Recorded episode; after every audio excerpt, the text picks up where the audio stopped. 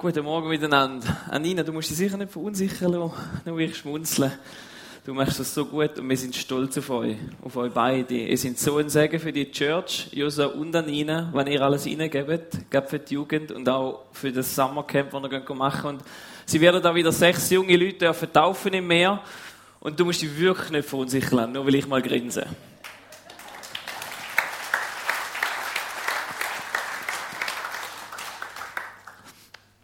Heute Morgen möchten wir über, ein anders, über eine andere lebensverändernde Erfindung miteinander schwätzen. Also respektive ich will schwätzen, ihr dürft im Bistretto dann und in der Kleingruppe darüber reden.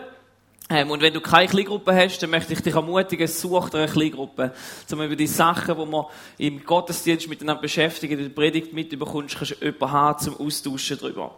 Wir möchten über etwas reden, wo die einen nicht gern darüber schwätzen und die anderen reden sehr gern drüber. Und dann gibt es Leute, die reden gar nicht gern über das Thema, weil es für sie vielleicht eine Last ist oder für sie schwer ist. Und andere empfinden es als ein zu privates Thema, wo man sagt, da redet man sicher nicht in der Öffentlichkeit drüber. Da geht doch gar niemand an. Und es ist ein Thema, wo die Meinungen auseinandergehen, wo schon viele Beziehungen zerstört haben. Es ist ein Thema, wo in Bezug auf Beziehung zu Gott zentral ist. Es ist ein Thema, wo Jesus mehr darüber geredet hat als über Himmel und Hölle.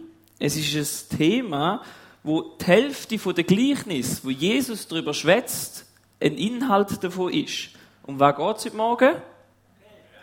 Um Geld. Sehr gut. Heute Morgen reden wir über Geld. Ich weiß, der Schweizer redet nicht über Geld, aber wir schwätzen über Geld. Und ich, es ist ja nur, ich schwätze über Geld und ihr müsst ja nicht darüber schwätzen. Ihr dürft einfach da sitzen und zulesen. Aber warum möchten wir über Geld reden heute Morgen?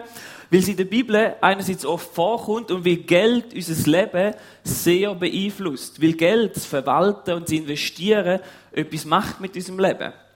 Weil Geld unser Leben auch kann dominieren. Es kann unser Leben beeinflussen, und zwar gut oder schlecht beeinflussen. Es kann für Großartiges gebraucht werden, aber für ganz, ganz schlimme Sachen.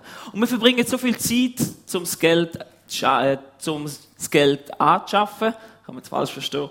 Ähm, das Geld dem Sinn zu erarbeiten, zum das Geld zu verwalten, zum das Geld wieder auszugeben. Ähm, Entschuldigung, mir lenkt es trotzdem ab. Es ist auch laut für mich da oben.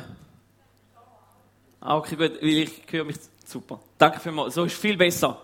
Merci. Ähm, genau. Das Geld, wir verbringen so viel Zeit drüber, um das Geld auszugeben, um das Geld zu brauchen, zu verwalten und eben schauen, dass wir genug Geld haben. Und wir möchten heute Morgen miteinander Stellen aus dem Lukas Kapitel 16 zusammen anschauen, wo etwas über Geld geschwätzt wird und vielleicht ein bisschen herausfordernd kann sein. Ähm, und wir lesen Lukas Kapitel 16, 1 bis 13. Er sprach aber auch zu den Jüngern, es war ein reicher Mann. Also Jesus redet dort zu den Jüngern.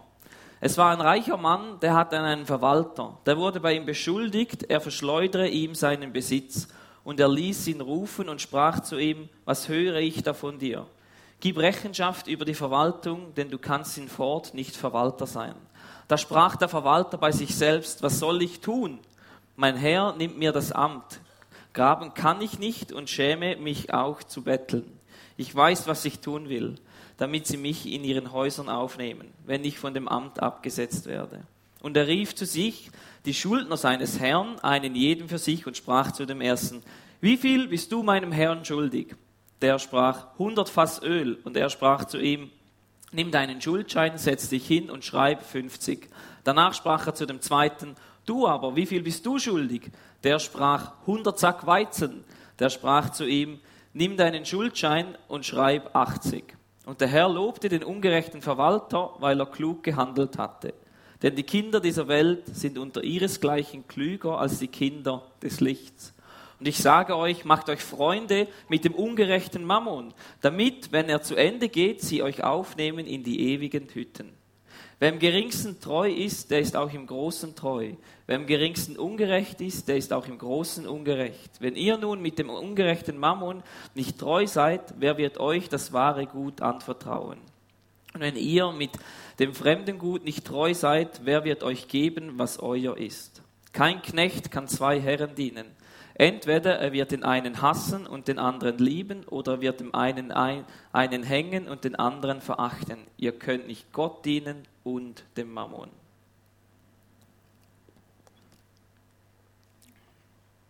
Beim ersten Lesen von dieser Geschichte ist sie irgendwie verwirrend. Was sagt Jesus da genau über das Geld? Und wir möchten ein paar wichtige Sachen vorwegnehmen, bevor wir in die Geschichte eintauchen. Und zwar das Erste ist, Jesus lobt da nicht seine Unehrlichkeit. Er sagt nicht, dass es gut war, dass er so unehrlich war, sondern er lobt seine Klugheit, wie klug dass er vorgegangen ist. Und in der heutigen Zeit, und wahrscheinlich auch dort mal schon, wir Menschen lernen meistens ja lieber von Leuten, wo wir es gleich sehen. Wir haben manchmal das Gefühl, wir können nur von Menschen etwas lernen, wo wir es gleich sehen. Oder? Wir müssen alles gleich sehen, alles richtig machen. Und wenn einer perfekt lebt, dann kann ich etwas lernen von dem. Und sonst müssen wir nichts mehr miteinander zu tun haben. Hast du die letzte schon mal wieder mit deiner Frau geredet? Oder deinem Mann? Ja? Schön. Er hat schon mal geredet. Wir sehen manchmal Sachen unterschiedlich. Und in dem innen können wir trotzdem etwas lernen. Und genau auch ist es in dieser Geschichte so. Wir können trotzdem von dem Typ, der so unehrlich war, gewisse Sachen über das Verwalten von Geld lernen, wo uns da innen weitergegeben wird. Da können wir mitnehmen. Ich merke, es ist ein bisschen angespannt, wenn wir über Geld schwätzen. Also, gell? Ganz friedlich, ist alles gut. Es kommt nichts Schlimmes oder irgendetwas, sondern es kommt etwas vom Besten, was es gibt. Wo ich wirklich überzeugt bin, wo es, wo es einen Segen gibt in unserem Leben. Hinein. Aber wir können lernen von Menschen, die auch Fehler machen und da mitnehmen für unser Leben. Das Gute behalten und das Schlechte wegrühren.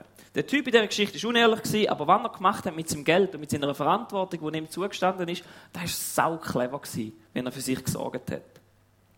Und Jesus erzählt die Geschichte seinen Jüngern und die Pharisäer haben zugelassen. Und die Pharisäer, das sind so die religiösen Lehrer von dieser Zeit. Und die sind recht arrogant, definitiv nicht demütig gewesen, sind stolz, selbstgefällig. Und so der wichtigste Punkt, den man über sie also beschrieben sagen, ist, sie sind Heuchler gewesen. Sie haben gesagt, sie leben nach dem und haben das gelehrt, gesagt, so leben wir es, so lesen wir es in den Schriften, so hat man es zu tun. Und hat allen gesagt, sie sollen es so machen. Aber sie selber haben meistens oder oftmals nicht nach dem gelebt. Oder haben irgendetwas anderes gemacht und haben für sich noch eine Hintertür aufgemacht. Und Jesus hat es geliebt, um sie zu sticheln, um so anzugehen und zu sagen, kurz ins Auge hineinzulangen, ah, es tut weh, und sie zu nerven in dem hinein. Und ihnen aufzuzeigen, wie mühsam sie manchmal vielleicht sein können. Und wir lesen nachher auch, das alles hörten die Pharisäer, die am Geld hingen, und sie spotteten über ihn. Und er sprach zu ihnen, ihr seid, die euch selbst rechtfertigt vor den Menschen, aber Gott kennt eure Herzen. Denn, wo, denn was hoch bei den Menschen, denn was, denn, was bei den, denn was hoch ist bei den Menschen, das ist ein Gräuel vor Gott. Also die Sache, wo der Mensch am meisten schätzt, ist ein Gräuel für Gott, ist für Gott nichts wert. Und weißt du, am Menschen am wichtigsten? Geld. Was gibt es für Sachen? Macht. Sex, Sex, Macht und Geld. Gut, wir haben die wichtigsten drei. Nein, ein Mensch, ja, die, die beschreiben alles, in da können wir alles reinpacken. Aber wenn wir auch unsere Werbungen anschauen, über was geht, unsere Themen, was beschäftigt uns, es geht um Besitz, Vergnügen, Macht, Anerkennung, Berühmtheit, Status, Lohn, Geld, Lohnerhöhung, die Inflation und all die Sachen, wo uns so wichtig sind und so viel Raum in unserem Leben oft einnehmen. Und Jesus sagt einfach, das bedeutet alles nicht. Das ist nicht wichtig in unserem Leben hinein. Und als Christen haben wir ein anderes Verständnis zu Geld, Macht und Sex und zum Verständnis, wie wir möchten leben. Wir haben ein anderes Lebensverständnis. Und die Idee ist auch, dass wir nach dem leben, wo uns Jesus gewiesen hat. Und Jesus erzählt die Geschichte, wie viele Menschen ein Problem haben mit Geld, wie sie nämlich das Geld lieben.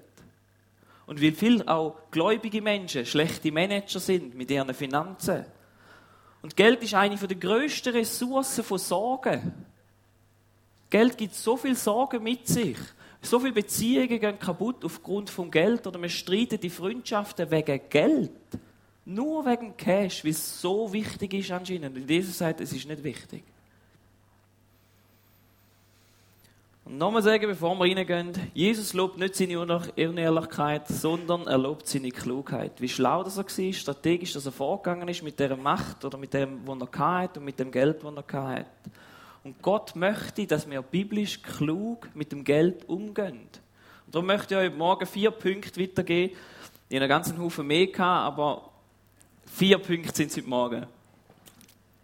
In Bezug auf Geld. Und zwar der erste Punkt ist, alles gehört Gott. Also da ist ein reicher, wie in der Geschichte, so ein reicher Mann, da ist Gott, dem gehört alles. Er besitzt das ganze Universum und eigentlich gehört uns gar nichts. Das tut weh zum Sagen, aber eigentlich es gehört dir nichts. Du besitzt es nicht. Auch da, wo du denkst, dass du besitzt, es ist dir nur ausgeliehen worden. Weil bevor du auf die Welt gekommen bist, hast du nichts besessen. Und wenn du von dieser Welt gehst, wirst du auch nichts besessen. Es wird dir nicht gehören. Es ist dir einfach vor 80 Jahren, vielleicht ein bisschen mehr, vielleicht ein bisschen weniger, gegeben worden, zur Verfügung gestellt worden, dass du darüber verwalten kannst. Und in dieser Geschichte lesen wir, dass eben der, der reiche Mann einen Teil zum Managen rausgegeben hat. Dass der Typ kann das verwalten und kann managen. Und wenn du jetzt so sagst, du hättest auch, wärst auch gerne mal in der Teppichetage gewesen und ein Manager gewesen, heute Morgen weisst du, du bist auch ein Manager. Du bist ein Verwalter vom Gut von Gott, da wo er dir zutraut hat. Und wenn er es dir nicht gegeben hätte, dann hättest du wirklich gar nichts. Und es ist ein Geschenk von ihm an dich. Und vielleicht sagst du jetzt so und sagst, also mein Lohn Ende Monat habe ich selber verdient. Ich bin am Morgen um 5 Uhr aufgestanden, krüppeln gegangen und weiß ich nicht, war den ganzen Tag weg von der Familie, dass ich das Geld habe am Abend. Oder war das deine Geschichte ist in dem wo du sagst, nein, das ist mir, es gehört mir, es ist mein Haus, ich habe die Hypothek gelöst, ich zahle jeden Monat die Schulden und zahle jeden Monat den Zins für das. Ich mache das, das macht nicht Gott. Ich bin da, der macht. Noch kurz, wer schenkt dir den Sauerstoff, dass du schnaufen dass du überhaupt kannst überlegen wie du arbeiten gehen morgen? Wer schenkt dir deine Hände, die können überhaupt die Schaufeln anlangen? Wer schenkt dir den Kopf, dass du studieren gehen? Bist du sicher, dass es dir gehört? Oder musst du nicht vielleicht mal ein paar Schritte retro gehen und merken, da ist einer, wo mir da alles geschenkt hat. Einer, der dahinter steht. Und weißt du, es ist mega gut, dass du gehst krüppeln am Morgen um 5 Uhr und arbeiten gehen. Weil es zeigt, dass da, wo dir anvertraut worden ist, dass du es gut verwaltet ist. Dass du es managen willst. Aber verpass nicht dort drin, dass es nicht dir gehört. Sondern dass es immer noch Gott gehört. Dass es ein Geschenk ist von Gott. Und er ist daran interessiert, was du Wunderbares aus dem wirst machen und vielleicht schaust du mal an in deinem Leben und schreibst mal alles auf, wo du das Gefühl hast, dass dir gehört. Und du sagst, nein, da gehört eigentlich mir, da gehört wirklich nicht Gott. Da gehört mir. Und schreibst es mal auf und dann stell dir mal vor, dass du da alles kannst abgeben und es Gott einfach gehört. Weißt du, was wird passieren? Deine Sorgen werden sich senken. Weil du merkst, es gehört eigentlich Gott und er wird sich darüber sorgen. Er wird darüber verwalten. Er wird schauen, dass es aufgeht. Dass es am Ende des Tages aufgeht. Es ist nicht mein Problem. Wir lesen aber vom, von dem Typ in der Geschichte, mit dem eigentlich einen coolen Namen können geben ähm, dass er den ganzen Besitz verschleudert.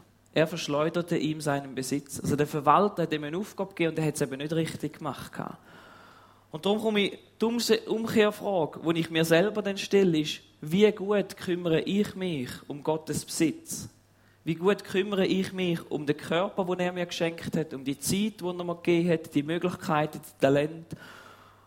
Und wie gut kümmere ich mich ums Geld, wo Gott mir anvertraut hat. Weil ich bin daran angehalten, das Beste aus dem rauszuholen.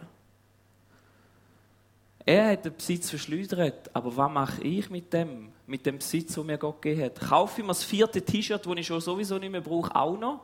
Oder gang irgendeine Aktion nochmal irgendetwas posten, wo ich schon viermal eigentlich im Keller habe. Ja, wenn es mein Geld ist, kein Geld, ist ja mein Geld. Ich habe dafür geschafft, also ich es auch verschwenden und ausgeben, wenn ich will, oder? Ist ja mein Geld. Darf ich es ausgeben, verschwenden, unnötige Seich kaufen auf AliExpress, wo nach zwei Wochen wieder kaputt geht, das T-Shirt, das ich einmal anlege und nie mehr brauche, einen vierten Schuh kaufen, den ich sowieso nicht brauche. Kann ich machen, ist ja mein Geld. Aber wenn du anfängst zu überlegen und sagst, okay, es ist Gottes Geld, ich muss für ihn verwalten und für ihn managen. Kaufst du denn da alles wirklich auch? Ich würde mir dann nicht ganz wahrscheinlich alles kaufen, was ich schon gekauft habe in meinem Leben. Oder das Geld vielleicht manchmal anders verwenden, wenn ich denke, ich bin nur der Verwalter vom Geld, das gehört nicht mir. Er entscheidet, für was das gebraucht wird und was das sinnvoll ist, zum Ausgehen dafür. Und ich glaube, wenn wir darüber nachstudieren und merken, dass eigentlich alles Gott gehört und es Gottes Geld ist, dann werden wir anders unser Geld ausgeben in unserem Leben. Zweiter Punkt. Gott testet dich. Und Gott testet mich. Gott verwendet alles Mögliche in unserem Leben um uns zu testen und so aus Geld. Gott gibt nicht automatisch jedem Menschen einfach alle Segnungen, sondern er testet uns und schaut, ob wir verantwortlich und vorbildlich mit dem, was uns anvertraut worden ist, umgehen. Und wenn ich nicht mit dem Kleinen umgehen kann, dann wird er mir auch nicht mehr geben. Dann nicht ich gesagt, sondern das sagt Jesus selber, das sagt Gott. Und wenn ich mit dem Geld nicht richtig umgehe, dann wird man auch nicht wirklich die wirklich wichtigen Sachen im Leben anvertrauen. Und Gott testet uns auf dieser Erde, zum zu schauen, ob er uns Vertrauen in Ewigkeit inne. Und Geld ist so eine gute, gute Möglichkeit, um es zu testen, weil es zeigt so viel aus. Es zeigt zum, zum Beispiel auf, was wir wirklich lieben, was wir wirklich gerne, nicht was wir sagen, was wir gerne haben, was wir lieben, sondern es zeigt auf, was wir wirklich lieben. Weil dort, wo wir am meisten Zeit und Geld investieren, da ist es auch wirklich am meisten wichtig in unserem Leben. In der Regel. In Matthäus 6, 19, 21 steht, ihr sollt euch nicht Schätze sammeln auf Erden, wo Motten und Rost sie fressen, wo Diebe einbrechen und stehlen. Sammelt euch aber Schätze im Himmel, wo weder Mott noch Rost sie fressen und wo Diebe nicht einbrechen und stehlen. Denn wo dein Schatz ist, da ist auch dein Herz. Weißt du, in dem Moment, wo wir irgendwo Geld reingeben, sind wir meistens recht interessiert, was mit dem passiert. Und darum lieben wir den da auch. Als Beispiel, wer interessiert was irgendeine Aktie macht. Nehmen wir Microsoft-Aktie. Wer interessiert, was Microsoft-Aktie macht? Hast du Microsoft-Aktie? Hast du nicht? Gut. Aber in dem Moment, wo jemand von euch Microsoft-Aktien kaufen würde er jeden Tag wahrscheinlich den Kurs anschauen. Sind wir uns einig? Das stimmt nicht. Okay, aber es gibt Leute, die das machen würden. Die meisten geben das Geld in den Aktienmarkt weil sie nachher sich darum kümmern, dass es mehr wird, oder? Oder wollen das verlieren gehen? Nein, aber in dem, doch, du willst es verlieren, das ist gut. Kannst du auch an einem anderen Ort abgeben, wenn du einfach willst verlieren. Und du schaust den, den Dings nie an, den Kurs? Nicht? Okay, gut. Aber ich glaube, viele Leute interessieren sich auf das Mal. Oder an dem Tag, wo du es rauskaufen interessiert dich der Kurs ziemlich sicher sehr fest. Oder deine Kinder, wenn du so lange investiert hast. Aber auf das Mal, in dem Moment, wo wir das Geld irgendwo investieren, fängt es an interessieren. Und dort an fängt auch unsere Zeit an fließen. Und du kannst einen ganz nüchternen Test in deinem Leben mal machen, um zu schauen, was dir wirklich wichtig ist. Schau mal in deinen Kalender und schau mal auf dein Bankkonto. Ich weiss, es tut manchmal weh. Aber du kannst mal, können mal in der Ehe mal anschauen, wo fließt unser Geld an? Was ist uns wirklich wichtig und wo fließt unsere Zeit an? Wer sich auf Reichtum verlässt, der wird untergehen, aber die Gerechten werden grünen wie das Laub. Schau mal, was Jesus gesagt hat in dieser Situation zu dem Typ. Wer im geringsten treu ist, der ist auch im Großen treu. Und wer im geringsten ungerecht ist, der ist auch im Großen ungerecht. Wenn ihr nun mit dem ungerechten Mammon nicht treu seid, wer wird euch das wahre Gut anvertrauen? Und wenn ihr mit dem fremden Gut nicht treu seid, wer wird euch geben, was euer ist? Also Gott sagt, da wo ich vorhin gesagt habe, oder Jesus sagt es da, wenn wir es nicht schaffen, im Kleinen treu sein, warum soll er uns mehr geben? Und wenn wir nicht lernen und nicht können, mit Geld umgehen, möchte er uns nicht die wirklichen wichtigen Sachen im Leben geben. Er hat nicht eingesagt, wenn ihr nun mit dem ungerechten Mammon nicht treu seid, wer wird euch das wahre Gut anvertrauen? Gott prüft uns, wie wir umgehen mit unserem Geld zum Schauen, ob wir uns wirklich vertrauen ob wir die, die Verwalter sind, die nicht ungerecht mit dem umgehen.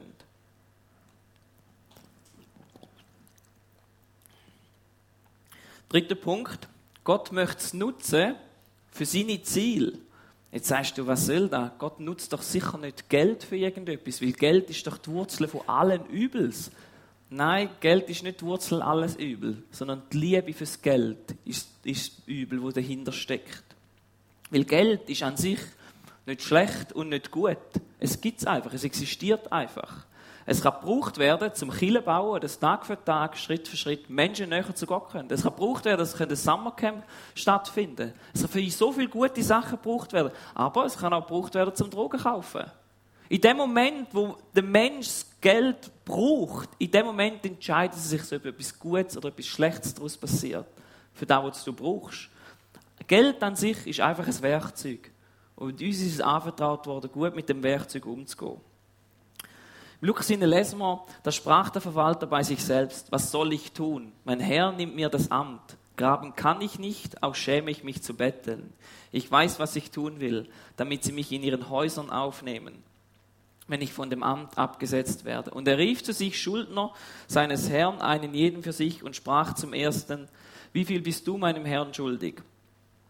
Und geht dann nachher mit denen durch und macht sich ja recht einfach. Und Jesus macht den Typ zum Held dieser Geschichte. Und etwas, was wir lernen aus dem raus, aus dieser Stelle raus, wie wir mit Geld umgehen können. Weil offensichtlich ist er unehrlich gewesen, da müssen wir definitiv nicht mitnehmen, aber drei Sachen hat er richtig gemacht im Umgang von Geld, wo wir auch dürfen mitnehmen. Der erste Punkt, er hat vorausgeschaut. Er ist angegangen und hat geschaut, was will ich jetzt machen? Missliche Situation, was mache ich? Wie gehe ich voran? Und heutzutage wird uns mehr manchmal wiegen, ja, kauf da, mach da, ist egal, kannst morgen zahlen, übermorgen zahlen oder irgendwann. Es juckt wie nicht. Aber er geht an und sagt, nein, ich muss mir überlegen, wie ich noch, eine, wie ich noch ein Dach über dem Kopf habe schlussendlich. Der weise Mensch ist vorausschauend und rechnet mit dem, was kommt. Die Narren aber betrügen sich selbst. Also er hat angeschaut, welche finanziellen Tatsachen, die in deinem Leben vielleicht manchmal kommen, stellst du die nicht. Oder wo du wüsstest, da kommen Rechnungen, wo du gar nicht anschaust, weil du gar nicht möchtest wissen, was dort wirklich ist. Etwas, was mich manchmal so ein bisschen stresst ist, oder wenn ich mich frage, ist, wenn die Leute kommen, oh, die Steuerrechnung ist gekommen. Ich weiß gar nicht, wen ich sie zahlen soll. Ich habe für viele Sachen nicht so viel Verständnis, aber für da habe ich null Verständnis. Weil es gibt zwei Sachen im Leben, die fix sind. Du wirst sterben und Steuern zahlen.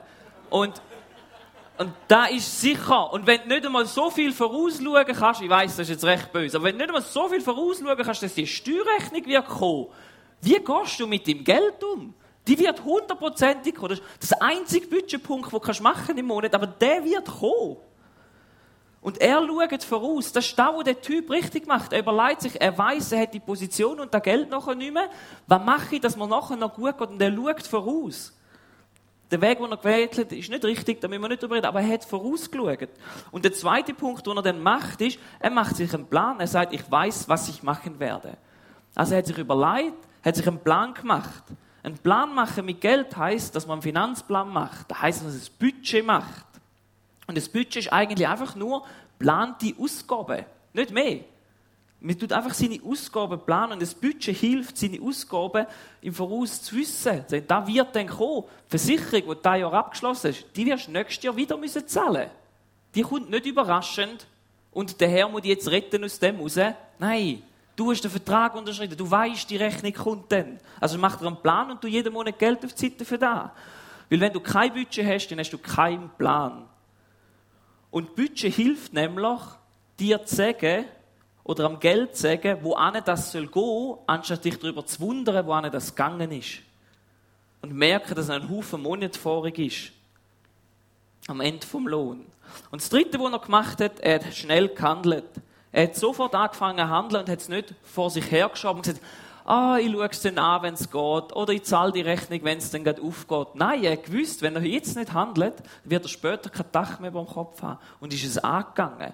Ich weiß, was ich tun will, damit sie mich in ihren Häusern aufnehmen, wenn ich von dem Amt abgesetzt werde. Und das ist die Haltung, die wir von dem Typ rausnehmen und lernen können. Ich denke voraus, ich mache mir einen Plan und investiere in die Zukunft und investieren in Beziehungen hinein. Und viele Menschen haben leider eben keinen Plan, wie sie mit ihrem Geld umgehen und schlittern einfach so durchs Leben durch. Und das ist definitiv nicht weise. Und Jesus redet in dem Text nicht nur über das Geld umgehen, sondern er redet auch über die Langsicht. Und die Langsicht heißt nicht einfach nur bis zur Pensionierung, sondern über das Leben nach dem Tod. Im Vers 9, und ich sage euch, macht euch Freunde mit dem ungerechten Mammon, damit, wenn er zu Ende geht, sie euch aufnehmen in die ewigen Hütten. Wie der Freund, der Typ, hat sich Freunde gemacht für die Zukunft, wenn er keinen Job mehr hat, dass er irgendwo kann unterkommen Und die ihm wohlgesinnt sind, weil er ihnen ja die Schulden abgeschrieben hat. Aber man könnte Geld heutzutage auch dazu brauchen, dass man Freunde für die Ewigkeit gewinnen könnte dass wir Freunde für die Ewigkeit gewinnen können. Und das hat nicht mit dem zu tun, dass wir Menschen in den Himmel verkaufen können. Der Preis, der ist gezahlt worden von Jesus Christus. Wir können den nicht zahlen. Aber wir können Geld dazu brauchen, dass Menschen in den Himmel kommen können. Ist dir das bewusst gewesen? Dass wir Geld brauchen und verwenden, dass Menschen Gott kennenlernen können. Dass Menschen näher an Gottes Herz kommen Der Preis ist gezahlt worden am Kreuz, der Rettung ist gratis, die kannst du nicht kaufen. Das ist reine Gnade, die du bekommst. Aber nutzen wir unser Geld dazu, zum Freundschaften für die Ewigkeit zu bauen. Stell dir mal vor, eines Tages stirbst du, da wird so sein. Das ist unabdingbar, wie die Steuern. Du wirst, du wirst sterben. Und stell dir vor, du kommst in den Himmel auf und jetzt stehen 100 Leute dort, klatschen und freuen sich, dass du dort bist und sagen, hey, dank deiner Investition, dank dem, wie du dein Geld braucht hast, bin ich heute da. Weil du da mir jemand von dieser guten Botschaft erzählt hat. Weil da durch da jemand mir gesagt hat, weil du der bist, der mir das gegeben hat. Stell dir das mal vor, durch das Brauchen von deinem Geld. Etwas, wo man manchmal so versteckt. Und brauchst du darum dein Geld für irgendjede Richtung, dass du Freundschaften für die Ewigkeit schaffen, dass Menschen, wo du heute hier zu Jesus darfst springen, mit dem Geld, durchs Geld, nicht weil du es auch kaufst, sondern weil du ihnen Sachen schenkst. Ich merke, ich muss ein paar Beispiele machen. Als Beispiel, du könntest dir im Garten rein ein, ein Videoabend machen und einen guten Film zeigen. Alle Nachbarn Lieder, Popcorn, Glasse, alles, was halt braucht dazu, sodass Menschen die Botschaft kennenlernen können. Ein Event in deinem Dorf stattfinden lassen, wo Gott verkündet wird. Oder wenn man es ein bisschen niederschwelliger machen mit ein bisschen weniger Aufwand. Du hast vielleicht irgendeinen Mitarbeiter oder Mitarbeiterin, wo schon lange über gewisse Sorgen in ihrem Leben berichtet und erzählt. Hey, bring doch der mal ein gescheites Buch, das auf das hinweist. Das heisst, du nimmst dein Geld, kaufst etwas und investierst in die Zukunft, in die Ewigkeit, dass die Person vielleicht Gott kennenlernen kann. Vielleicht gibt es jemanden in deinem Umfeld, der nicht einmal mehr eine Bibel hat. Gang mit deinem Geld einige kaufen und schenk sie dieser Person und du investierst in die Ewigkeit, weil die Person es schafft oder vielleicht Gott kennenzulernen oder einen Schritt näher an Gottes Herz anzukommen. Spend dein Geld an einer Radiostation oder einem Newsletter, wo die gute Botschaft verbreitet. Du kannst das Geld auch in die gehen, in unsere Kirche, wo man genau eben den jungen Kind zum Beispiel und den Jugendlichen anfangen, die Botschaften weiter zu erzählen, dass sie das über Generationen weitergetragen werden dass sie die Hoffnung bekommen können Investier dein Geld in die, wo, e, an, wo es Ewigkeitswert hat. Weil du wirst es nicht können mitnehmen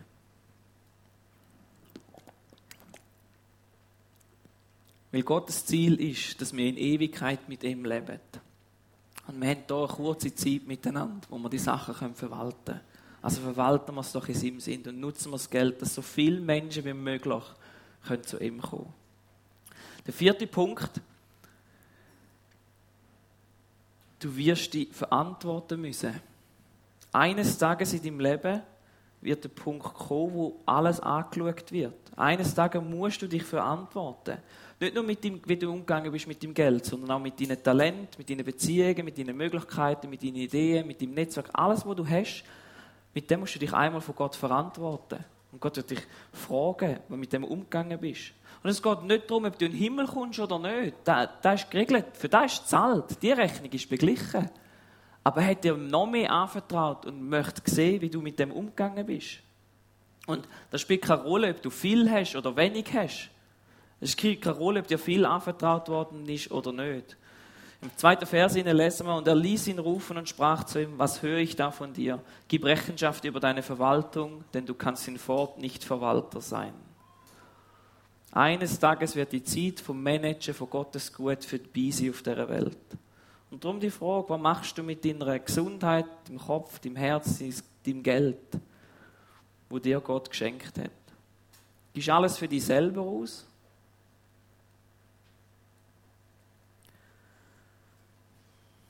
Im Römerinnen lesen wir auch, so wird nun jeder von uns für sich selbst Rechenschaft geben.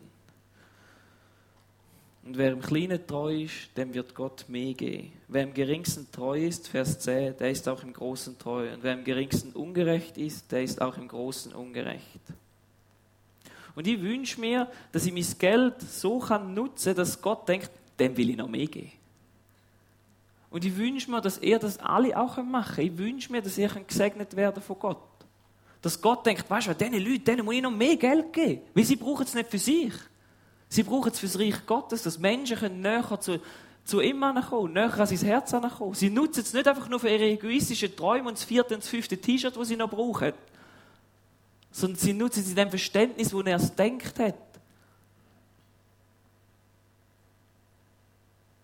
Und gewisse Leute sagen manchmal, ja, ich, ich bin dann großzügig oder ich lebe dann in dem Verständnis, wo Jesus hat, wenn ich dann genug kann, wenn ich dann mehr habe. Ich lasse es nicht mehr aufstrecken, der den Satz schon mal gesagt hat. Ich bin der Einzige, der aufstreckt. Weil ich habe den Satz schon gesagt. Ich habe gedacht, ja, wenn du dann viel hast, dann wirst du sicher großzügig sein Oder dann gibst, weißt du, wenn ich dann mehr habe, dann gebe ich dann schon ein bisschen mehr ab. Oder? Kennen das? Heute sind noch keine stillen. Okay, wir sind Schweizer und wir reden über Geld. Ich weiß, das ist schwierig. Aber ich hatte den Satz gesagt, manchmal gesagt, ja, wenn ich dann genug habe, dann, dann gebe ich den. Aber das ist so eine Lüge. Wir müssen anfangen, die Prinzipien leben, im Kleinsten. Mit all dem Einfachen, was wir haben. Und ich möchte euch ein paar Beispiele machen, das ist von meinem eigenen persönlichen Leben. Das ist meine eigene Überzeugung, wenn ich die Bibel verstand und wenn ich den Verstand habe für mein Leben und angefangen habe, Leben und das Segen erfahren, äh, Segen erfahren habe. Julia und ich sind jetzt in zehn Jahren geheiratet. Und vor zehn, danke. Geht noch 18 Tage. Danke vielmals. Und seit zehn Jahren machen wir das genaue Budget über unser Geld. Wir haben angefangen zu studieren miteinander. Und wenn du nicht so viel Geld gehabt, und darum haben wir angegangen, gesagt, wir müssen dieses Geld aufschreiben, dass es aufgeht Ende Monat. Und man denkt ja manchmal das Gefühl, es bringt gar nichts, wenn du es aufschreibst, weil es hat eh zu wenig zum Aufschreiben. Es ist Arbeit für nichts. Du musst gar nicht so lachen der, der ist auch so gegangen. Aber wir haben angefangen, da aufzuschreiben und wissen Sie, was wir auch angefangen haben, in dem, in dem Budget rein, hat es auch gehabt, den Zehnten abgeben. Wir haben da einfach für mich, und das ist einfach meine Überzeugung, ihr könnt alle machen, ihr könnt lernen von Leuten, die andere Meinungen haben, das haben wir heute ja gehört, machen, wenn ihr es wollt. Aber ich und Julia haben gesagt, weißt du, wir finden da in der Bibel rein, und Jesus selber hat sogar da bestätigt, dass der Zehnte in die Kirche gehört. An den Ort, wo ich die bin, an den Ort, wo meine Kinder Gottes Liebe erfahren, ihnen da weitergegeben wird und andere Menschen prägt werden von dem. Und ich habe ein Verständnis in meinem Leben angefangen umsetzen und Segen oder darin erfahren. Und Segen oder darin erfahren, nicht weil ich dann viel mehr Geld kann auf das Mal, weil ich jetzt den Zehnten gegeben habe. Das funktioniert nicht so. Sondern Segen in dem muss erfahren, dass ich die, die Wahrheit lernen, dass es eben nicht mir gehört. Und dass Gott mich wird segnen. Und dass Gott mir da wird geben, was ich wirklich brauche. Dass er mir jeden Tag wird neu kleiden, schöner wie die Lilie auf dem Feld. Okay, da vielleicht nicht. Aber, dass er mir immer da wird geben, was ich brauche in dem Moment.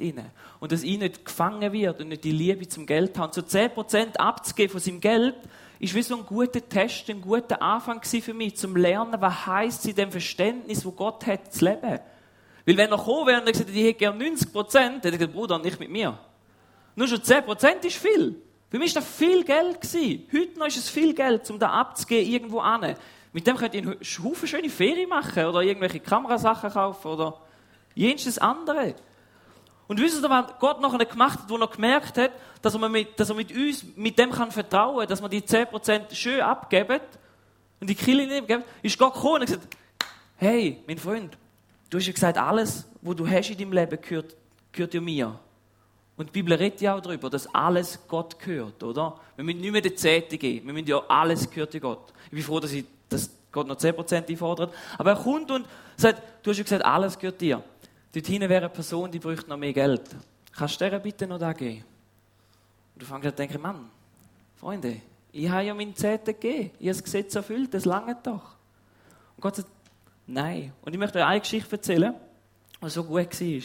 Die und ich sind äh, im Studium irgendwo weg gewesen, und dann hat, hat uns Gott aufs Herz gegeben, an einer Person einen vierstelligen Betrag gegeben und wir sind im Studium gewesen. Den vierstelligen Betrag dieser Person zu geben und wir haben gewusst, erstens, die Person, die braucht es nicht. Die hat völlig Geld. Die braucht es wirklich nicht. Also Herr, was soll, der, was soll die Idee? Und wir haben es bewegt und wir haben es auch nicht vorher gehabt, wir haben es bewegt und schlussendlich sind wir zum Punkt und gesagt, okay, nach irgendwie zwei Monaten miteinander ringen über da, wir machen jetzt da einfach wir lassen uns auf den Test raus, wo uns Gott gesagt hat, dass er uns wird versorgen und schauen wird. Wir sind angegangen und haben dieser Person den vierstelligen Betrag gegeben. Die hat Danke gesagt. Und wisst ihr, was dann passiert ist? Habt ihr eine Idee? Gar nichts. Nichts. Nada ist passiert. Nichts. Kein Wunder, kein Stein vom Himmel. Nichts. Nur etwas. Mein Herz hat etwas gelernt dass es mit Gott nicht quid pro quo ist, dass ich etwas kann und dann komme ich es über, sondern er will einfach nur mein Herz. Und dass ich seine Botschaften verstanden habe, dass es nicht mein Geld ist, sein Geld und er weiß, was gut und richtig ist. Und ich habe heute, stehe ich da und habe so viel Segen in meinem Leben mittlerweile erfahren, wo ich mich manchmal fast schäme dafür, dass wir da haben. Dass wir dürfen das Haus haben unseren jungen. Da ist ein Geschenk von Gott. Ich kann dir schon rechnerisch zeigen, wie das alles aufgegangen ist. Aber dass es wirklich alles aufgegangen ist, hat ein Gott müssen da sein, der uns versorgt hat mit dem und uns das geschenkt hat. Und auch da wieder möchten wir nutzen, um ein Segen sein können für andere. Wir lieben es, zum Leute einladen, zum Partys machen. Nicht nur, dass wir einfach schöne Zeit haben, sondern dass andere Menschen schön die heiren. Zum Beispiel unsere Nachbarn, wir haben einen Pool aufgestellt und alles, die feiern es, um bei uns vorbeizukommen. Es ist nicht für mich das Zeug, das ich bekommen habe. Es ist zum da ein Segen sein auf dieser Welt. Und auch meine Fähigkeiten, nicht nur mein Geld will Gott, dass ich es so einsetze. Als Beispiel, ihr kennt das. Ihr wisst, ihr lege es nie, meine PowerPoint-Folie fast jedes Mal einen Fehler drauf und jeder kann sich lustig machen darüber. Und das ist okay. Ich gebe da, wo ich habe.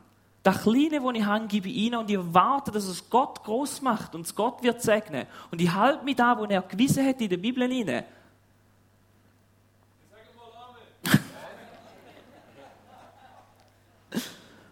Nicht, weil ich muss, weil ich weiß, dass er da ist, wo mich frei macht und mir meine Sorgen vom Herz schwert, weil ich weiß, es ist sein Problem. Wenn ich einen Kratz in meinem Auto mache oder mein Auto kaputt geht und ich brauche ein neues, dann kann ich zu Gott und sagen, hey Herr, wir brauchen in unserem Laden ein neues Auto. Du bist der Chef, wie sollen wir es machen? Wie sollen wir es managen? Und das löst so viel Stress weg. Wenn dein Kind irgendwie eine Prüfung nicht bestanden hat und du nicht weißt, wo es durchgeht in seinem Leben hinein, und du weißt, du bist nur der Manager, der Verwalter. Es gehört nicht dir, auch dein Kind gehört nicht dir, sondern es gehört immer noch Gott. Dann kannst du zu Gott und sagen, Herr, was, was machen wir? Wie lösen wir da die Probleme? Machen wir ein Meeting, machen wir einen Sprintplan, ein Gantt-Diagramm miteinander und schauen, wie wir da vorangehen miteinander. Aber das ist eine Herzenshaltung, die wir haben müssen. Und ich wünsche mir da, dass wir auch bezüglich dem Geld die Haltung haben. Dass es Gottes Geld ist. Und wir möchten treue Verwalter sein. Und wir möchten das würdige Partner zeigen. Weil alles gehört ihm. Er wird dich testen mit dem. Er hat es geschrieben in der Bibel. Und er möchte es nutzen, um seine Ziele zu erreichen. Sein Ziel ist, dass Tag für Tag, Schritt für Schritt Menschen näher an sein Herz herankommen. Und eines Tages wirst du dich für das verantworten müssen. Kannst sagen, ja, das ist der Drohfinger, der hinten führen kommt. Nein, Jesus hat es gesagt. Und ich möchte einfach ehrlich sein. Und ich möchte euch ein paar Fragen stellen. Ich möchte heute Morgen darum zwei Fragen mitgeben. Und zwar die erste ist, was steht im Leben an erster Stelle? Und verwalte sein Geld angemessen. Denke voraus, mache einen Plan und investiere es in die richtigen Beziehungen. Ich möchte noch beten. Danke vielmals, Vater, dass du uns so gesegnet hast, dass wir uns die Fragen überhaupt stellen können, wie wir mit unserem Geld umgehen. Und ich möchte darum, bitte darum, dass du uns immer viel Weisheit gibst, wie wir mit dem Geld umgehen. Dass wir vernünftige und gute Entscheidungen treffen, weil du kennst unsere Zukunft. Dass wir, nicht, dass wir Schätze im Himmel sammeln und nicht alles für uns selber auf dieser Erde schon ausgeben, sondern dass wir Schätze im Himmel dürfen zahlen, die Ewigkeit raus. Und dass wir nicht das Geld lieben, sondern Menschen lieben. Und dass wir nicht Menschen brauchen, um noch mehr Geld zu bekommen, sondern dass wir das Geld brauchen, um noch mehr Menschen gerne zu haben. Und dass wir die Sicherheit in unserem Leben nicht im Geld suchen, sondern bei dir suchen. Und dass wir auch nicht erwarten, dass irgendwelche Sehnsüchte von Geld gestillt werden in unserem Herzen. Dass wir dieser Falle nicht nachlaufen und das Gefühl haben, dass Geld unsere Sehnsüchte stillen kann. Weil alles dir gehört und eines Tages wir in die Ewigkeit zu dir dürfen kommen. Und dass wir dürfen treue Verwalter sein, jetzt in dieser kurzen Zeit. Ich bitte dich um Weisheit für jeden Einzelnen und für mich auch. Merci vielmal, Vater, für die Möglichkeiten, die du uns hier geschenkt hast. Wir möchten dir dienen. Amen. Amen.